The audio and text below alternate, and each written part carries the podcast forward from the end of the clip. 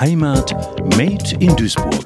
Drei Wochen ist es her, da hatten wir, wer weiß es noch, ja richtig, Aschermittwoch. Nun ja, da der Rest des Karnevals wahrscheinlich an uns allen relativ spurlos vorbeigegangen ist, ist vermutlich auch der Aschermittwoch nicht ganz so traurig ausgefallen wie sonst bei so manchen Jecken. Und auch ich war nicht an Altweiberfastnacht im Mühlheimer Rathaus, um dem OB Mark Buchholz auf die Pelle zu rücken, sondern am Aschermittwoch. Denn an diesem Tag war der Duisburger 133 Tage im Amt des Oberbürgermeisters in Mülheim. Eine Fast-Schnapszahl. Aber auch Marc Buchholz war nicht wirklich in Schnapslaune. Der Karneval 2021 war ja allenorts sehr traurig. Nicht nur in Duisburg, auch in Mülheim, wie in allen Jecken, Hochburgen ja auch. Der Karneval verbindet mich mit Ausgelassenheit, mit Freude. Alles das, was wir, glaube ich, in diesen Tagen sehr vermissen.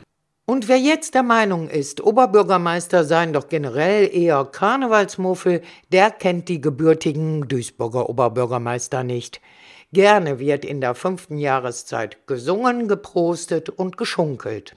Als Hamborner Kind ist Marc Buchholz ja auch sozusagen in Europas Kinderkarnevalshochburg hineingeboren. Ja, meine Eltern sind damals mit mir und auch mit meinem Bruder zum Kinderkarnevalszug nach Hamborn gegangen.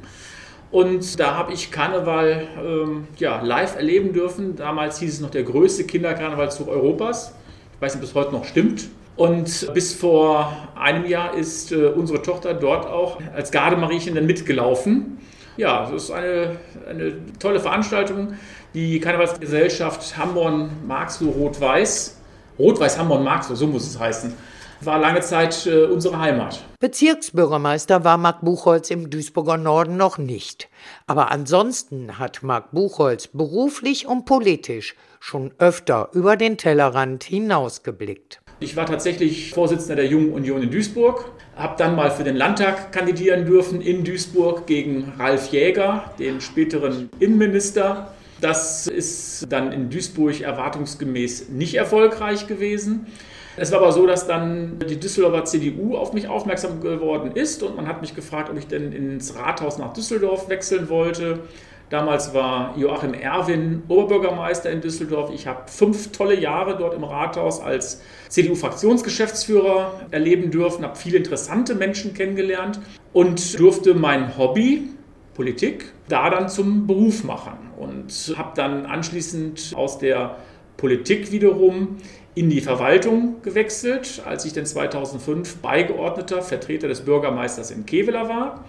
Dort bin ich 13 Jahre lang tätig gewesen als Schuljugend Sozial Sport Dezernent und bin dann eben am 14. Februar 2019 in Mülheim zum Beigeordneten auch für diese Bereiche ergänzt um Kultur und Gesundheit gewählt worden. Ja, und seit dem 7.10.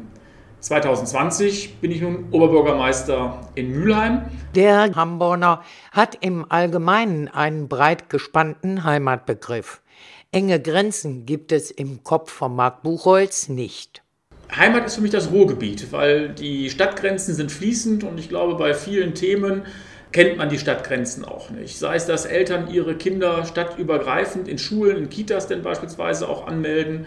Sei es, dass ich als Oberbürgermeister in Duisburg wohne und in Mülheim arbeite. Ich glaube, das Ruhrgebiet als solches ist für viele Menschen tatsächlich Heimat, unterschiedlichster Nation, unterschiedlichster Prägung.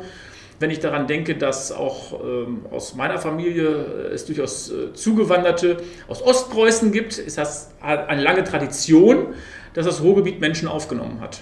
Als traditionell kann man hier in den Ruhrgebietsstädten leider auch die roten Zahlen in den kommunalen Haushalten beschreiben. Da sind den Oberbürgermeistern sowohl in Duisburg als auch in Mülheim klare Grenzen gesetzt. Und was Sören Link in Duisburg seit nunmehr neun Jahren Kopfzerbrechen bereitet, hat bei Marc Buchholz in diesem Jahr Premiere. Hier ist natürlich, ich sage mal, in einer Stadt, die die höchsten Schulden hat, mit 2,1 Milliarden Euro, es so, dass ich im Moment natürlich keinen Preis gewinnen kann für den beliebtesten Oberbürgermeister, sondern es geht um Sparen und Verzicht, es geht um Austarieren denn von Möglichkeiten, ohne Steuererhöhung durch die nächsten Etat zu kommen. Und ich hoffe, dass uns das gut gelingen wird.